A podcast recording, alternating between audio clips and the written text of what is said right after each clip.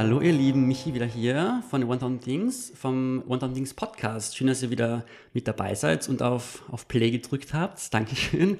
Ähm, heute mit einem ganz speziellen, spannenden Thema, mit einer ganz spannenden Gästin und mit einem ganz tollen Co-Host. Ich bin natürlich wieder nicht alleine hier, sondern bin mit einer ganz äh, tollen neuen Stimme heute mit am Start, die ihr wahrscheinlich noch nicht gehört habt, auch nicht in unserer Intro-Folge. Und zwar sitzt der Lukas Berger neben mir. Hallo Luki. Schönen guten Tag. Hi. Ähm, ja, du bist äh, nicht nur mein Arbeitskollege, sondern auch unser Geschäftsführer. Ähm, schön, dass du dir heute auch Zeit nimmst, über ein ganz äh, spannendes Thema, nämlich New Work zu sprechen. Da kommen wir gleich noch dazu. Aber bevor wir über das Thema und mit unserer Gästin sprechen, die Andrea Fuchs vom äh, Hotel Sanssouci sitzt uns gegenüber. Hallo Andrea. Hallo. ähm, würde ich gerne kurz äh, mit dir über, über dich sprechen oder dass du dir kurz vorstellst, Lukas. Ja, sehr gerne, Michi. Ähm, du hast das ja schon erwähnt, also regelmäßige Hörer von dem Podcast haben schon viele meiner Kolleginnen äh, gehört und ihre Stimmen vernommen. Gefühlt bin ich jetzt so ziemlich äh, das letzte Puzzlestück in der, in der One Thousand Things Familie, das jetzt auch endlich ähm, hier am Podcast-Sessel Platz nehmen darf. Endlich. Ähm, freue mich, freue mich hier zu sein zu einem Thema, wo ich hoffentlich endlich irgendwas Sinnvolles beitragen kann und ja, freue mich auf ähm, einen regen Austausch. Danke, dass du dir auch Zeit nimmst. Und danke, Andrea, dass du dir auch Zeit nimmst. Wir sprechen mit dir heute über New Work. Und nochmal kurz zu dir und zu deiner Person.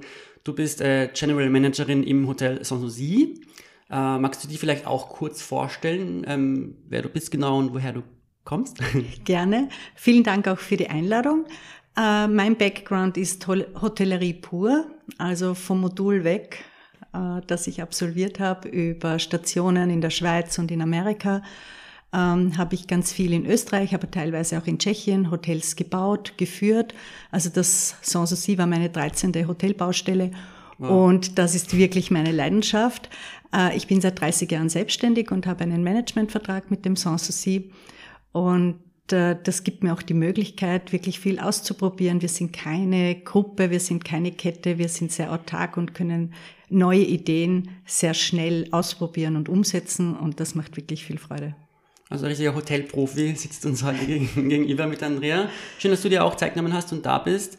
Jetzt, wenn ihr euch denkt, okay, wir sprechen über New Work mit äh, dir aus einem Hotel, denkt ihr euch wahrscheinlich, okay, wie soll das denn bitte funktionieren? Wenn man an, an New Work denkt, denkt man vielleicht an, ans Büroleben und wie bei uns ans Agenturleben.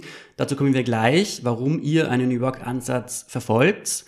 Vorher vielleicht noch kurz generell zum Thema New Work. Ähm, wir bei 1000 Things verfolgen das ja auch und leben und arbeiten das, äh, den Ansatz und das Konzept auch schon immer. Das heißt, wir, wir definieren es so, dass wir arbeiten wann quasi und wo wir wollen. Ähm, und zwar gebt ihr uns, Lukas und Jan, äh, die Freiheit eben, wann und wo wir arbeiten können und ziemlich viel Flexibilität. Der New Work, der New Work Ansatz ähm, soll ja Menschen dazu bringen, sich äh, nicht mehr abzumühen, sondern durch die Arbeit zu verwirklichen. Und das ist äh, auf jeden Fall bei uns der Fall und ich gehe davon aus, jetzt, wir werden auch gleich drüber sprechen, dass das bei euch im auf jeden Fall Küchenteam auch so ist. Ähm, aber Lukas, kannst du vielleicht bei uns im Team auch nochmal ähm, erklären, wie der New Work-Ansatz gelebt wird? New Work ist ja ein, ein weit gefächerter Begriff, würde ich jetzt einmal sagen. Ja? Ähm, und in den zu definieren ist wahrscheinlich gar nicht so einfach, ist wahrscheinlich auch sehr, sehr stark davon abhängig, ähm, in welchem Kontext, also jetzt einerseits im Kontext des, des, des ähm, Lebens innerhalb einer, einer Firma, eines Unternehmens, aber auch halt im Kontext, in, in welcher Branche man ist. Also ich bin mir sicher, da gibt es jetzt auch äh, viele Gemeinsamkeiten, die sich ergeben werden im Gespräch, aber halt auch ganz andere Facetten, die einfach dem, dem Unternehmensgegenstand obliegen. Und ja, ähm, ich, ich war gestern erst in einem, in einem Workshop, in, in einem internen, wo wir auch eine Facette, eine zukünftige des, des New Work-Themas äh, bearbeitet oder besprochen haben. Und da habe ich auch ähm, gesagt, dass ja, es ist so schön, dass wir uns ähm, New Work auf die Fahnen schreiben und das auch versuchen zu leben, aber man muss dem auch laufend gerecht werden. Ja? Also mhm. ähm, zu sagen, New Work zu sein, ist das eine, aber dann, dann muss man dann auch gewissermaßen liefern als, als Unternehmen und als Arbeitgeber. Und ähm, die, die, würde ich mal sagen, die wichtigsten Aspekte für uns in diesem New Work-Kontext sind ähm, einerseits sicher ein, ein möglichst flexibles Arbeitszeitenmodell, also sowas wie Gleitzeit oder dergleichen, das, das äh, gibt es bei uns de facto nicht. Das steht zwar im, im, Dienstvertrag, weil das halt so eine Standardklausel ist oder weil es halt irgendwie eine rechtliche Notwendigkeit mit sich bringt. Ja. Ähm, aber de facto ist es so, dass, dass jeder sich seinen, seinen Arbeitstag einteilen kann, wie er oder sie das, das gerne möchte. Und ähm, ähnliches gilt auch für, für Urlaub und Urlaubszeiten. Ähm, wir haben ja, wir haben ein Modell, bei dem jeder sich theoretisch und auch praktisch ähm, so viel Urlaub wie, ne, wie, wie möglich oder wie gewünscht nehmen kann oder will, wo es natürlich dann immer so instant oder ja instinktiv die Frage immer kommt, ja, wie soll denn das funktionieren? In der Praxis funktioniert es eigentlich relativ genauso wie in jedem anderen Unternehmen auch, weil ähm, es dann natürlich nicht so ist, dass die Leute das ähm, auf Biegen und Brechen ausnützen, sondern es pendelt sich in etwa dort ein, wo du, wo du ohnehin hinkommen würdest. Mhm. Aber ich glaube, den Leuten ist es einfach wichtig, diese, diese Flexibilität zu, zu wissen und zu spüren. Und gerade auch wenn es mal um, um längere Urlaube geht, wenn mal jemand sagt, er würde gerne drei Wochen, drei Monate, wie lange auch immer Backpacken gehen, was auch immer, ja, ähm, dann, dann sollte es bei uns auf jeden Fall, aber meiner Meinung und unserer Meinung nach auch, auch generell im, im, modernen Geschäftsleben sollte man als Arbeitgeber so flexibel sein, um, um jemanden das auch zu, zu ermöglichen. Ja. ja. Und ähm, ja, ähm, das, das sind mal so die, die, die Kernpunkte, würde ich jetzt mal so, so spontan nennen. Natürlich sind es auch ähm, so Themen wie jetzt ein, ein weniger hierarchisches Denken, ein, ein, ein gewisses, einen gewissen basisdemokratischeren Gedanken und Spirit zu entwickeln, ähm, was dann natürlich auch mit, mit äh, Gesprächskultur und, und ähnlichen Sachen einhergeht. Ähm, aber das sind dann ohnehin noch so Sachen, wenn man die einfach, wenn man die einfach vorlebt und praktiziert, dann glaube ich, dann muss man die auch gar nicht mehr großartig ähm, thematisieren, sondern ja, besser, besser leben, als darüber zu, zu theoretisieren. Du hast jetzt eben auch das flexible Arbeits Arbeitszeitmodell angesprochen, was ja eh auch äh, unter anderem zu New York klarerweise dazu zählt. Ähm, aber natürlich auch das flexible Arbeitsortmodell. Also spätestens seit Corona, bei uns gab es das schon vorher, ist Remote Work und Homeoffice ein ganz, ganz großes Thema. Bei uns war es auch schon vorher so, dass wir Homeoffice-Möglichkeiten hatten, quasi so viel wir wollen oder wollten. Das ist immer noch der Fall. Ähm, und wir quasi auch vom Strand aus oder Balkon aus, wo auch immer aus, ähm, arbeiten können. Das ist auch äh, ein Teil von unserem, unserem New Work-Ansatz, den es aber auch schon zum Beispiel vor Corona gab. Und jetzt, Andrea, würde ich auch gerne dich wieder mit, ans Bo mit ins Boot holen. Eben, wie vorher schon erzählt und erwähnt, wenn man an New Work-Ansätze denkt und von, oder von denen hört, denkt man wahrscheinlich eben sofort wie bei uns an, an, an, ans Agenturleben, an Büro, das Büroleben mit Shared Offices und Remote Work und so weiter. Ähm, jetzt habt ihr im Hotel Sanssouci, verfolgt ihr auch den New Work Ansatz. Wie und warum habt ihr das realisiert? Also die Möglichkeit, Homeoffice äh, zu wählen, die gibt es auch schon seit vor Corona. Natürlich für ganz bestimmte Gäste. Für die Köche funktioniert es nicht, für die Kellner auch nicht. Aber unser Sales and Marketing Direktion, äh, unsere Reservierung, die kann gut von zu Hause funktionieren. Ähm, HR macht teilweise ähm, Interviewtermine von zu Hause aus oder legt neue Akten an von zu Hause. Also das, das geht. Mhm. Äh, in der Dienstleistung selbst, jetzt in der Massage, in der Küche, im Service, äh, bei den Reinigungskräften, die müssen natürlich vor Ort sein zu der Zeit, wo das vom Gast gebraucht wird.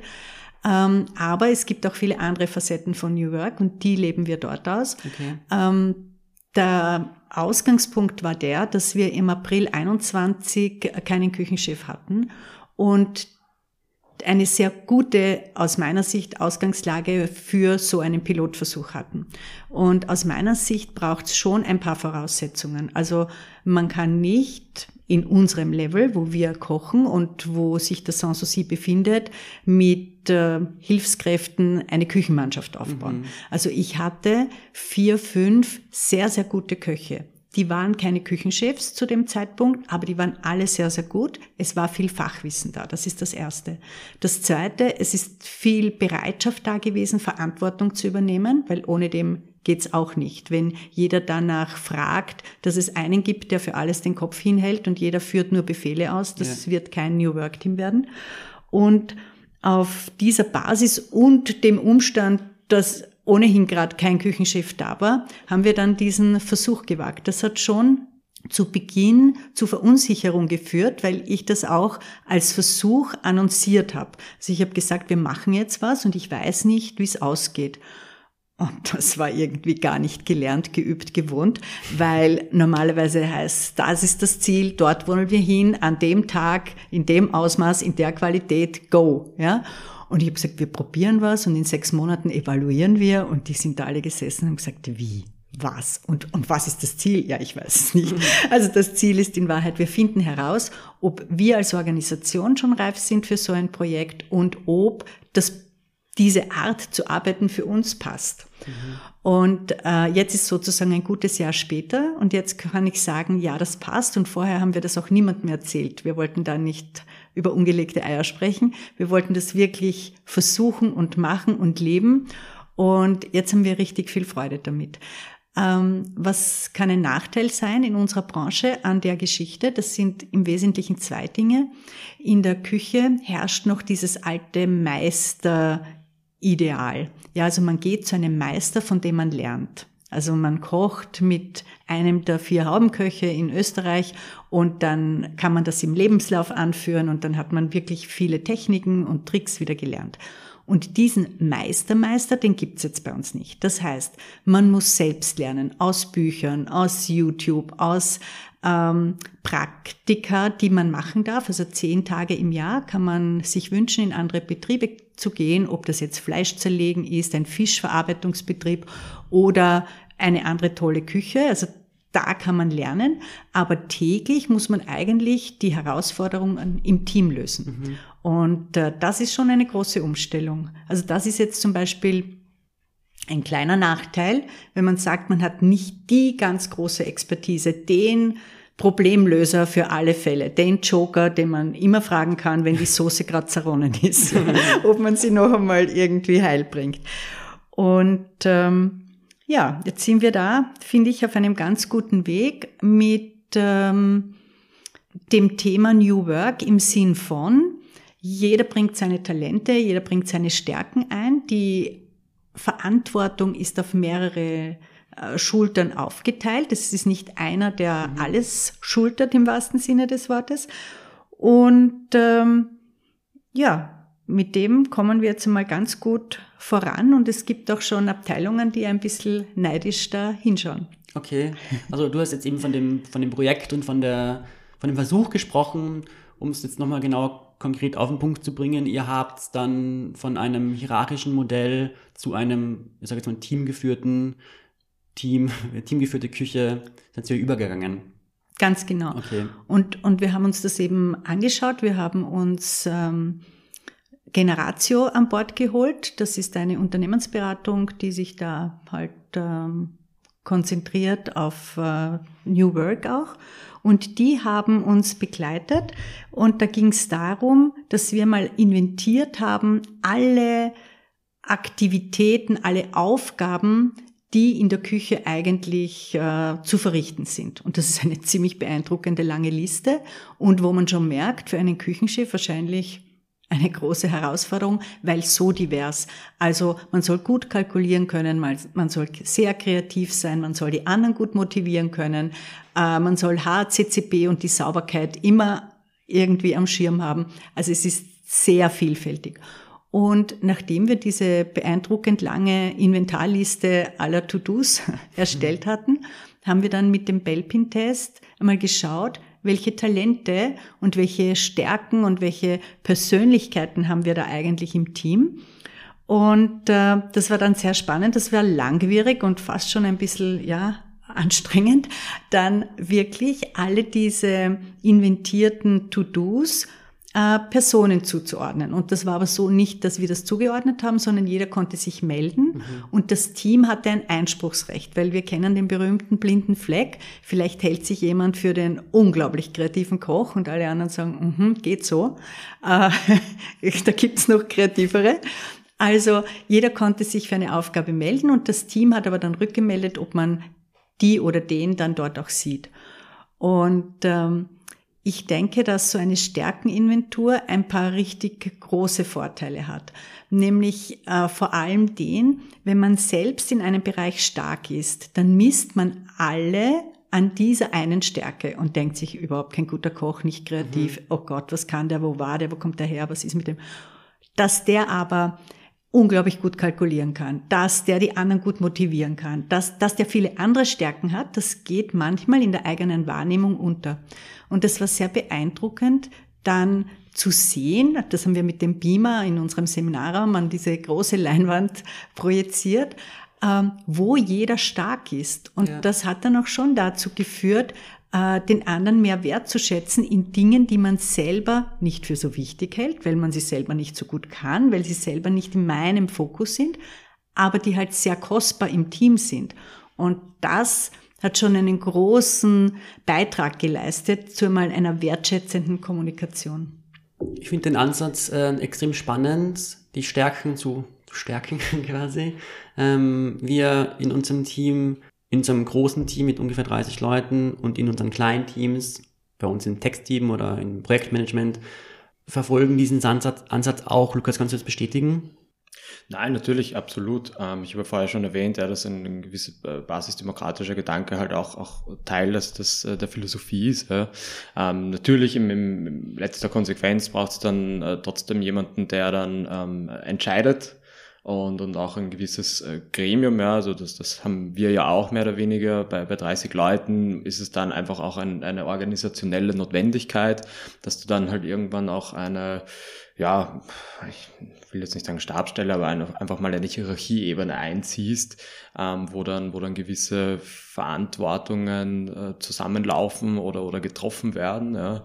Ähm, das ist auch ein bisschen ein Prozess, den, äh, in der Jahren, also hast den vorher schon erwähnt, ähm, unser zweiter Geschäftsführer mit mir und ich auch über die, die Zeit ein bisschen lernen mussten, ja, dass das ähm, Vertrauen halt ein bisschen auch, ähm, also Vorschussbedarf, mhm. ja, ähm, aber dass das, äh, wenn man das auch wirklich glaubhaft ähm, vermittelt, ja, dass das halt ähm, mehrfach zu, zurückgezahlt wird. Ja. Manchmal, da muss man die Leute, die, da, den, den Mitarbeitern muss man da einfach manchmal ins, ins kalte Wasser auch ein bisschen äh, schubsen. Ja und, und äh, sie werden in der Regel aber schwimmen. Ja? Und, und dort, wo sie nicht äh, sofort schwimmen, dort ähm, musst du ihnen halt manchmal noch ein bisschen... Ähm, zuwerfen. Ein, ein, ja, also nicht einmal so drastisch, aber halt einfach so ein bisschen schauen, dass sie, dass, dass, dass sie, dass sie noch gut Luft kriegen, ja? sagen wir so. ähm, nein, also ähm, ich glaube, dass da sind wir uns sehr einig, oder das, das Gefühl habe ich jetzt vermittelt bekommen, ja, dass, dass es da einfach halt ähm, ja, ein, ein, ein Trust einfach braucht in, in seine Mitarbeiter. Aber ich hätte auch noch ähm, gleich eine, eine Frage auch an mhm. dich, weil ähm, Küchen sind ja traditionell sehr hierarchische Orte. Ähm, wie haben da jetzt deine, deine ähm, eben nicht Küchenchefs, aber deine, das, das, der Führungszirkel da jetzt in der Küche. Wie haben die da jetzt reagiert? War das jetzt ein, ein Kulturschock oder hast du jetzt das Gefühl, dass in Zukunft, also die, die gehen in keine Küche mehr, wo, wo nicht so ein gewisser ähm, Ansatz von, von Einigkeit herrscht und dieses alte Modell hat für sie ausgedient oder was, was hat das mit den Leuten gemacht? Nach anfänglicher Skepsis äh, denke ich schon, dass sie dort nicht mehr hin zurückgehen. Mhm. Ähm, man muss denken, die Stützen dieses Modells, die sind alle so zwischen 32 und 35. Die haben zwischen 15 und 19 Jahren ähm, begonnen, in Küchen zu arbeiten, mhm. weil sie eine Gastgewerbeschule gemacht haben bis 18, 19 oder halt eine Lehre. Das heißt, die sind auch schon 15 Jahre oder länger in diesem alten Modell. Und äh, das ist halt einerseits auch bequem, weil da gibt es einen, der ist an allem schuld. Andererseits ist es halt auch irgendwie deprimierend, weil man kann sich vielleicht nicht so durchsetzen, man kann seine Ideen nicht so durchbringen. Und das hat ja schon auch Hintergründe, warum Küchen so hierarchisch sind. Also ähm, das ist nicht wissenschaftlich bewiesen, das ist meine Theorie.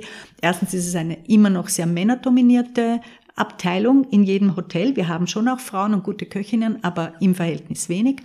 Und zweitens geht es um wirklich viel Stress. Und in Stresssituationen kann halt nicht sehr basisdemokratisch diskutiert werden, wie das jetzt gemacht wird, sondern da gibt es halt einen, der steht am Pass und der sagt, was jetzt zu tun ist. Und diese zwei Dinge führen dazu. Aber wie wir jetzt gesehen haben, ist es nicht zwingend so. Also es geht durchaus auch anders. Und natürlich gab es so am Anfang die großen Fragezeichen, ja, und wer entscheidet jetzt, ob der Teller schön ist? Und wer entscheidet jetzt, ob dieses Gericht auf die Karte kommt? Ja? Und wer entscheidet jetzt, ob das überhaupt bis zum Gast kommt oder unseren Standards nicht entspricht? Und ähm, Dazu muss man sagen, das heißt ja nicht teamgeführt, dass keiner mehr Entscheidungen trifft. Aber jeder trifft Entscheidungen in dem Bereich, wo er die größten Stärken hat. Und wir haben einen sehr, sehr guten äh, Patissier, der hat das Auge fürs Detail und fürs Schöne. Und es war eine einstimmige Entscheidung, dass wenn Karten freigegeben werden, ob ein Teller schön ist, die letzte Entscheidung hat er. Also das Gericht hat jemand anderer entworfen, kreiert, angerichtet. Aber wenn er sagt, da fehlt noch Farbe, da fehlt noch Crunch, das nehmen wir den ovalen Teller und nicht den runden, dann trifft er die letzte Entscheidung und das ist auch anerkannt, weil er einfach gut ist. Die anderen sehen ja auch, dass er da gut ist. Mhm. Ja? Und ähm, das war am Anfang nicht so klar, weil am Anfang war die Verwirrung, okay, keiner entscheidet mehr irgendetwas, aber das funktioniert natürlich nicht. Ja. Weil es passt ganz gut zu dem Modell, das ihr ja auch lebt. Ähm, ich habe im Vorhinein zur Vorbereitung der Folge gelesen, dass ihr das ähm, Konzept von Meredith Belbin verfolgt. Du hast es auch ganz kurz vorher angesprochen, ähm, wo es ja darum geht, dass man auf die Teamstärken sich fokussiert und weniger jetzt auf Spezialwissen einzelner Personen. Aber das, was du jetzt gerade erzählt hast, vereint es trotzdem beides, meiner Meinung nach jetzt so, wie, ich das jetzt verstehe, dass ihr natürlich das Team anhand ihrer, ihrer Stärken ähm, stärkt und in Kombination aber auch mit Personen, die in speziellen Bereichen Expertise haben, wie der Patissier, ähm, die letzte, ich sage jetzt mal unter Anführungszeichen, Entscheidung der Person überlasst. Ist es richtig, dass ihr eine, eine Kombination aus beidem trotzdem noch fährt, weil es einfach in eurem Team, in der Küche am besten funktioniert? Absolut. Es gibt ja zum Beispiel auch jemanden, der ist für den ganzen Stewarding-Bereich äh, verantwortlich. Also Stewarding ist Abwaschen, Küche sauber halten, alles desinfizieren, Kühlhäuser, Böden und so weiter. Und äh, das ist eine sehr verantwortungsvolle Aufgabe, wenn man mit Lebensmitteln zu tun hat. Da braucht es auch eine Ausbildung, da braucht es auch eine Prüfung. Und da ist natürlich einer für HCCP verantwortlich und auch für die drei Stewards verantwortlich, dass die gut eingeschult sind, dass die die Dinge gut machen, äh, Hilfestellungen, wenn neues Porzellan kommt, kann man das jetzt im Spüler waschen? Ja, nein. Wo, wie wird das gepflegt? Und ähm, das ist halt auch jemand, dem Sauberkeit ein extremes Anliegen ist, mhm. der auch nicht nach irgendwelchen Fehlern suchen muss, sondern sie springen ihm ins Auge, weil er halt, was das Thema betrifft, ein bisschen pedantisch fast schon ist, aber der Richtige für das Thema Sauberkeit und Hygiene ja. in der Küche. Du hast am Anfang erwähnt, und darauf möchte ich auch noch kurz zu sprechen kommen, Nachdem ihr das Konzept in der Küche implementiert habt, hast du gesagt, was ich ganz lustig finde, wurden andere Abteilungen bei euch im Haus auch aufmerksam und so ein bisschen haben mit einem neidischen Auge quasi in eure Küche geschaut.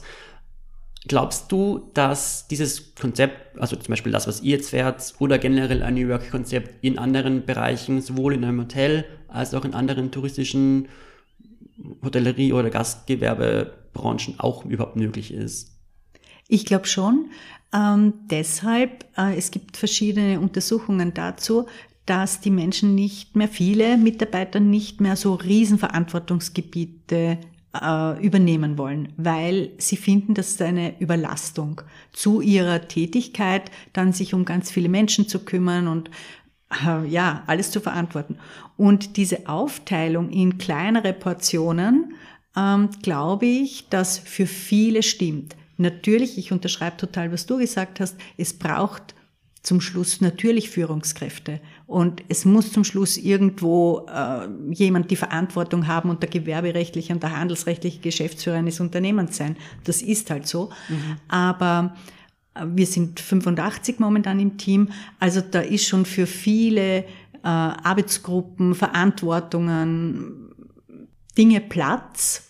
Und man kann das Konzept, denke ich, in vielen Abteilungen leben. Hast du das Gefühl, dass es in manchen Abteilungen gar nicht umsetzbar ist? Vielleicht am schwierigsten im ganzen Reinigungsbereich, ähm, wo wir trotz aller Bemühungen also große Sprachprobleme haben, äh, es einfach schwieriger ist, äh, mit Checklisten, mit irgendwelchen Tools zu arbeiten, wo man immer vor Ort erklären, zeigen muss. Also dort ist es wahrscheinlich schwieriger, Verantwortungen so abzugeben, Bereiche zu machen. Aber natürlich betrifft das auch nicht alle Mitarbeiter. Ja, wir haben 14 Damen und Herren in der Reinigung mhm. und das sind auch die Sprachniveaus natürlich verschieden. Lukas, hast du das Gefühl, dass es ähm, in der Medienbranche oder bei uns auf jeden Fall auch Bereiche gibt, wo das, wo das weniger umsetzbar ist? Ähm, ja, und zwar ähm, ein, ein ständiger Reibungspunkt, äh, mit dem ich auch äh, konfrontiert bin, ist es einfach der, der rechtliche Rahmen und das, was der Gesetzgeber auch äh, irgendwo voraussetzt oder verlangt von einem, ja, weil die Intentionen des Arbeitgebers können noch so, so gut gemeint sein dem, dem Arbeitnehmer gegenüber. Ähm, du musst dich halt dann trotzdem irgendwo konform gehen mit dem, was, was der Gesetzestext halt von einem verlangt. Also ähm, wir hatten ja vor bild mir ein, es war vor Corona noch, war ja eine sehr hitzige Debatte so geführt worden rund um das Thema die, der Zwölf-Stunden-Tag, ähm, mhm. ähm, wo ja die Positionen auch sehr klar und sehr hart abgesteckt waren politisch, ähm, wo ich, und das ist jetzt mehr eine persönliche Meinung, heute noch argumentieren würde, wenn man seinem Arbeitgeber, äh, Entschuldigung, seinem Arbeitnehmer, der Mitarbeiterin ähm, einen, einen flexiblen Arbeits, ein flexibles Arbeitsumfeld schaffen will, ja, dann soll auch das möglich sein für ihn. Das heißt also, das heißt nicht immer gleich, dass zwölf Stunden Arbeitstag äh, mit Ausbeutung einhergeht. Im Gegenteil, das, das kann auch sein, dass der eine Mitarbeiter das sehr, sehr gerne abnimmt, weil nur so er sich dann die vier Stunden Arbeitswoche beispielsweise erarbeiten kann und, und trotzdem seine, seine Vollzeitstunden leistet. Ja. Und da gibt's halt immer immer ein gewisses Spannungsfeld, also auch hinsichtlich zum Beispiel unseres ähm, offenen Urlaubsmodells, ja, gab es da eine, einige Hürden oder, oder einfach ähm, Gesetze, die wir da halt irgendwo trotzdem mitdenken mussten, wo wir dann das nicht so ähm, offen oder so individuell lösen konnten, wie wir das gerne gemacht hätten, weil man dann zum Beispiel trotzdem immer noch schauen muss, ja, dass dann nicht zu wenig Urlaub konsumiert wird, also dass die Leute dann nicht ähm, zu lange auf einen längeren Urlaub hinsparen, sodass zu lange kein Urlaub genommen wird und so Sachen. Ja. Abgesehen davon, dass natürlich auch nicht gesund ist für den Einzelnen, wenn er sich ewig lange gar keinen Urlaub nimmt. Und das, das sind immer so ein paar Hürden, Reibungspunkte, wo du dann mit, ähm, ja, ähm, sei es jetzt mit dem mit, mit Steuerberater, mit der Lohnverrechnung, ähm, Arbeitsrechtlern und so dann, dann immer wieder mal über Kreuz kommst, weil, wie gesagt, die Intention mögen die besten sein, ja, aber du kannst und darfst das halt so nicht eins zu eins umsetzen, wie du das gerne hättest. Stichwort Viertageswoche. Ich glaube, das ist neben vielen anderen Arbeits flexiblen Arbeitszeitmodellen das der wesentlichste Unterschied, glaube ich, in den beiden Branchen, mit, aus der wir jetzt gerade kommen, wir zu dritt, Medienbranche und äh, Gastro- oder Hotelleriebranche, das ist natürlich bei uns sehr wohl umsetzbar, wenn alle Hebel in die richtige Richtung drücken. Im Hotel, in der Gastrobranche wahrscheinlich sehr, sehr viel schlechter umsetzbar. Nein, das sehe ich gar nicht so. Wir haben Arbeitsverträge zwischen vier Stunden die Woche und 42,5 Stunden die Woche. Und es ist ganz individuell. Wir haben Schüler, die nebenbei einfach einen Abend pro Woche vier Stunden kommen und sich praktisch ein bisschen okay. Geld verdienen. Wir haben äh, viele Mütter, die können nur am Vormittag kommen, weil sie dann Nachmittag die Kinder abholen. Die haben 16, 20 Stunden. Wir haben einige 32 Stunden Kräfte. Also wir haben ganz, ganz viele verschiedene Arbeitszeitmodelle. Das ist schon sehr viel bunter geworden. Das muss ich schon sagen. Okay. Früher war das nicht so intensiv, aber das ist jetzt einfach so ein Thema. Und wir haben Masseurinnen, die kommen immer nur am Sonntag arbeiten, weil das passt ihnen halt in ihre Wochenplanung. Also es ist wirklich sehr verschieden. Dieser Zwölf-Stunden-Tag, das ist bei uns auch immer wieder so ein Thema. Also gutes Beispiel ist zum Beispiel eine Hochzeit, die ist angesetzt bis 12 Uhr Mitternacht und dann ist es halt sehr, sehr lustig und dann bleiben halt die Gäste länger und es ist halt auch schwer, der Braut zu sagen, so 12 Uhr Schluss. Und was sollen wir dann genau tun? Sollen wir einen Kellner zu Hause aufwecken, anrufen und sagen, du, der hat jetzt schon, dein Kollege hat jetzt schon genug gearbeitet, kannst du jetzt bitte den ablösen mit in der Nacht oder was ist das Konzept, ja? ja. Natürlich bleibt er noch und muss dann auch noch wegräumen und vorbereiten das Frühstück für den nächsten Tag, das dann in dem gleichen Raum stattfindet. Also das, manchmal geht das ein bisschen an der Wirklichkeit vorbei. Ich sehe das schon so, das kann kein Dauerthema sein, das geht wahrscheinlich auf die Gesundheit, das, das ist wahrscheinlich nicht zielführend, aber es gibt Ausnahmen, die gibt es. Das passt ganz gut zu dem, zu dem mittlerweile meiner Meinung nach ganz furchtbaren Buzzword äh, Work-Life-Balance, das ich in der Vorbereitung zu der Folge heute immer wieder gelesen habe, klarerweise. Aber im gleichen Atemzug kam mir da auch immer das, Wort Work-Life-Blending unter, äh, was ja nochmal einen größeren fließenden Übergang bedeutet zwischen Arbeitszeit und privater Zeit quasi. Und wenn wir darüber sprechen, dann ist es bei uns auf jeden Fall so, dass wir, wie der Lukas das am Anfang schon gesagt hat, Arbeits flexible Arbeitszeit und flexibler Arbeitsort anbieten, indem wir am Vormittag Tasks abarbeiten, mittags eine längere Mittagspause machen und am Nachmittag am Balkon vielleicht sitzen und dort weiterarbeiten. Ähm, ist dieses Work-Life-Blending auch, du hast es gerade erwähnt, mit dem Beispiel der Hochzeit, trotzdem auch in der Hotelbranche machbar? Work-Life-Balance als Wort gefällt mir persönlich nicht so gut, mhm. weil ich liebe wirklich meine Arbeit, sonst könnte ich sie nicht schon so viele Jahre einfach machen. Und ich habe auch über meinen Beruf ähm, sehr viele echte Freundschaften aufgebaut, wo Firmen, mit denen ich seit 30, 35 Jahren arbeite und mich unglaublich freue, wenn ich wieder Arbeit für die habe und die wieder kommen, weil wir wieder ausmalen oder Teppich legen oder irgendetwas machen. Und also für mich ist es einfach eine Life Balance. So sehe ich es mehr.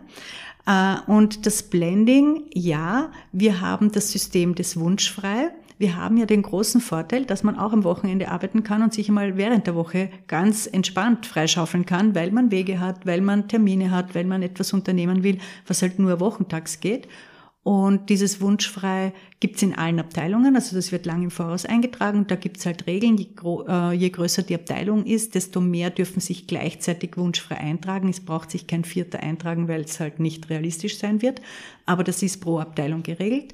Und wunschfrei geht eigentlich normal immer durch. Mhm. Ja, also das ist schon mal der erste Punkt. Und äh, was auch immer wieder natürlich vorkommt, das ist Dienste tauschen, äh, dass zwar dann einen Dienstplan gibt, und dann ergibt sich halt kurzfristig eine nette Einladung, irgendwas, wo man nicht äh, fehlen möchte, sozusagen im Privaten.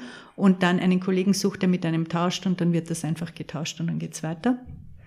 Da haben wir natürlich dann auch immer die Rücksichtnahme, werden dann die Wochenruhezeiten eingehalten, werden dann die Ruhezeiten eingehalten. Also alle sind dafür, alle möchten das machen, aber trotzdem müssen wir dann noch den gesetzlichen Rahmen beachten. Ja, klar. Ja. Und ähm, ja, wie gesagt, einige können ja ohnehin auch von zu Hause arbeiten. Ähm, ja, das war jetzt natürlich in der ganzen Corona-Zeit auch, wo teilweise die Schulen geschlossen hatten oder Klassen halt geschlossen hatten und Eltern auf ihre Kinder aufpassen mussten und die konnten dann eben von zu Hause weiterarbeiten. Mhm. Das war schon hilfreich für die, denke ich. Denke ich mal, ja. Lukas, äh, wie siehst du das äh, Konzept Work-Life-Blending jetzt in dem Fall, wenn wir über Blending eher sprechen als über Balancing? Das ist ja definitiv bei uns, bei uns auch möglich, wir erleben das auch, aber also natürlich gibt es auch Nachteile, über die Nachteile auch sprechen, wenn das dann zu ein zu großer fließender Übergang ist und man vielleicht den Absprung sehr negativ und drastisch ausgedrückt nach dem, nach dem Feierabend nicht mehr schafft und vielleicht das zu sehr verblendet dann tatsächlich wird. Genau, da sprichst du wahrscheinlich auch schon dann den größten Vorteil an, den, den wir halt als, als Dienstleister, ähm, als digitaler Dienstleister dann haben, ja, dass, dass halt diese, diese Always-on-Mentalität ähm, schneller mal auch zum, zum Boomerang werden kann. Und das hat wahrscheinlich jeder, der bei uns arbeitet, sich schon mal dabei ertappt oder sich gewünscht, dass es nicht so wäre, dass dann eben ähm, der, der Freizeitbereich mit, mit dem Dienstlichen ähm, zu stark verschmilzt, weil einfach jeder das Smartphone immer dabei hat und dann die private WhatsApp neben der dienstlichen Slack-Nachricht halt, ähm, ja, die, die sind dann einfach beide am Screen, ja, und man wird dann halt ähm, unfreiwillig schnell wieder zurückgeholt in, in den Berufsalltag, ja, und, und das, das ist auch eins, was ich jedem nur rate, ob er jetzt bei uns anfängt oder egal, wo er arbeitet, in, in, in einer ähnlichen äh, Branche, in einem ähnlichen Job, wie wir das sind, ja, dass er sich da möglichst schnell äh, Rezepte und Mittel zurechtlegt, dass die, die, die Trennung da möglichst strikt erfolgt, ja, weil das ist etwas, was einen ähm, mental und dann im Weiterfolge auch körperlich sehr, sehr schnell ähm, ausbrennen lassen kann. Und ähm, ich, ich nehme mich da selber nicht aus, ja, ich, ich habe da selber auch eine eine Zeit lang äh, stark gelitten und, und wo ich dann wirklich sehr strikt begonnen habe zu sagen, so gut, mein Arbeitstag ist für heute beendet und ähm, so groß kann der Notfall gar nicht sein, dass er nicht bis zumindest morgen um 8 in der Früh warten kann. Und der passiert de facto ja eh nie, wenn man sich ehrlich ist, ähm, oder fast nie. ähm, und selbst wenn dann, wenn mich jemand dreimal ab anruft, dann noch danach, dann gehe ich natürlich noch an. Also so ist es ja auch nicht. Also das äh, ein bisschen mit, mit ähm, Hausverstand und ja. so an die Sache rangeht, dann, dann kriegt man das schon schnell hin. Ja. Also man muss da einfach, glaube ich, möglichst schnell irgendwie dieses, ähm, dieses Selbstverständnis oder die Erwartungshaltung an sich selbst ablegen, dass man halt immer irgendwie greifbar sein muss oder mhm. so, weil ist de facto nicht so, die, die, die Welt steht, steht auch später oder morgen noch. Ja. Ähm, aber ansonsten, natürlich, ja, wenn du, wie du vorher gesagt hast, wenn man halt seinen Job einfach gerne macht, ja, dann, dann soll man sich da natürlich auch nicht äh, künstlich limitieren. Ja. Und ähm, passiert mir genauso, dass, dass wenn ich halt auch, sei es jetzt im Urlaub oder halt mal wirklich so off Zeit habe, ja, dass dann auch einfach gute Ideen kommen, work-related. Und das ist ja auch, auch, gut und schön so. Und das fühlt sich ja dann auch nicht an wie, ähm, als müsste ich jetzt irgendwie nebenher Stunden schreiben, damit ich dem gerecht wird, sondern dann, dann ist ja einfach ein, ein, ein schöner Aha-Moment. Und ähm, von dem her, ja, das, das, ich glaube, man kann das schwer pauschal beantworten, ähm, ob es jetzt was, was Gutes, was Negatives ist oder wo ist die Grenze, sondern das ist einfach ganz stark Typsache und man muss einfach nur schaffen, sich da irgendwo einzugrooven, ja. dass es für einen persönlich passt. Total, das ist, ähm, kann ich auch nur bestätigen, ähm, dass man da einfach den Mittelweg finden muss für sich selbst und trotz, trotz Blending und Balance auch eine Trennung für sich selber finden muss, um zu sagen, okay, bis dahin bin ich erreichbar und ab einem gewissen Zeitpunkt einfach trotzdem nicht mehr, ähm, dass man die Arbeit weiterhin noch gern macht ähm, Andrea, du hast jetzt ganz viele Bücher hier mitgebracht, die du auf unseren Tisch gelegt hast. Hast du zum Beispiel diesbezüglich, weil du dir sicher noch mehr eingelesen hast als wir uns, noch ein paar Tipps, wie man jetzt eine gesunde Work-Life-Blending oder Balance, wie auch immer wir das nennen wollen, hinbekommt? Ähm, ja, ich möchte dazu noch kurz sagen, dass bei uns das sehr individuell gehandhabt wird. Die Menschen haben da ganz andere Bedürfnisse. Es gibt äh, die, die so wie ich nur ein Handy haben wollen, weil ich einfach zwei mühsam finde. Und das ist total fein für mich. Und dann gibt es welche, die äh, einfach zwei Handys brauchen und Diensthandy wird dann irgendwie abgeschaltet und nur mehr das Private geht. Und man, ja, das ist sehr individuell und das mhm. lassen wir auch so, wie es für jeden passt, so macht das halt. Jeder bekommt ein Handy, er kann es auch privat nutzen. Wenn er ein privates zusätzlich will, auch fein.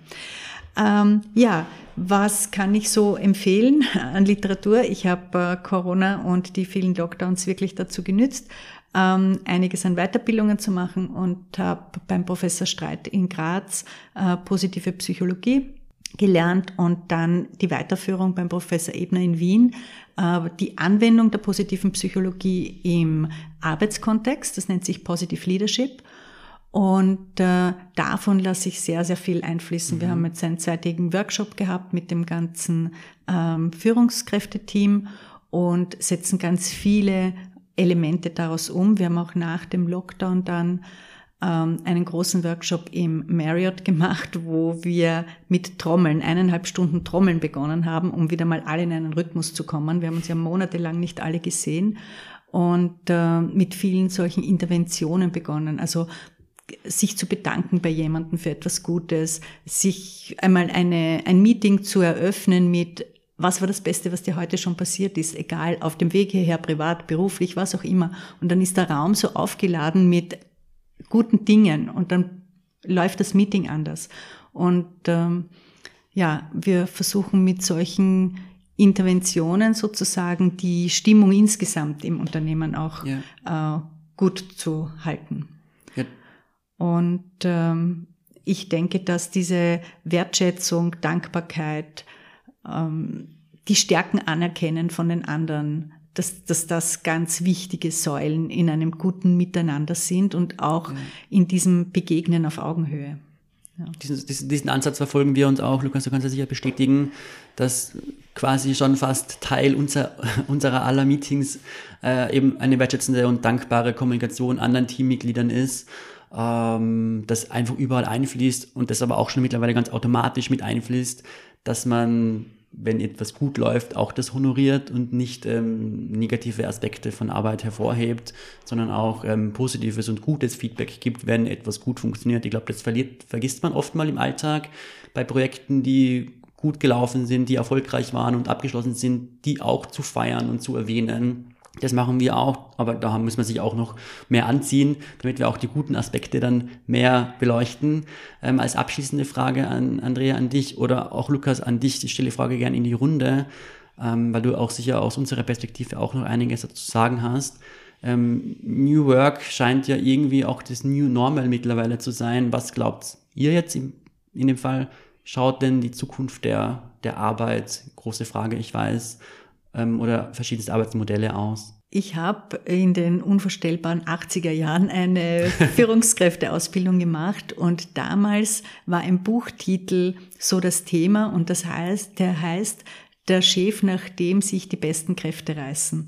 Ein Buch, das 1954 geschrieben wurde. Und dieser Titel geht mir einfach nicht aus dem Kopf. Und mein Ziel ist es, dass alle unsere Führungskräfte und natürlich auch ich, dass wir solche Chefs sind, weil es braucht immer noch Führungskräfte. Und ich glaube, ein Puzzlestein in dem Ganzen ist, wirklich die Führungskräfte sehr gut auszubilden, ähm, weil einfach mühsame Chefs mühsam sind. Ja. und äh, mit diesen guten, Entschuldigung, mit diesen guten Führungskräften halt dann ein Klima zu schaffen und Möglichkeiten zu schaffen der Partizipation und äh, ja, immer sich weiterzuentwickeln und, und weiterzulernen. Ähm, das sage ich, wo ich ja in sechs Monaten in Pension gehe. Kannst du das bestätigen, dass mühsame Chefs mühsam sind, Michi? Ich weigere die Aussage. Das ist diplomatisch sehr geschickt von dir. Ähm, nein, ähm, ich glaube, dass New Work der New Normal wird, ist insofern schon mal unausweichlich, weil wir gerade ein bisschen einen, einen Paradigmenwechsel erleben, dass, dass so das, ähm, das Machtgefüge, wenn man so will, zwischen potenziellen Arbeitnehmern und Arbeitgebern einfach shiftet, ähm, dass die Bewerber immer, immer größere Auswahl haben, immer mehr Auswahl haben und allein von dem her schon sich die, die Unternehmen strecken müssen, ähm, sich für, für gute Leute halt wirklich ein bisschen mehr nach der Decke zu strecken, als sie das gewohnt waren in den, in den letzten Jahren oder Jahrzehnten oder generell.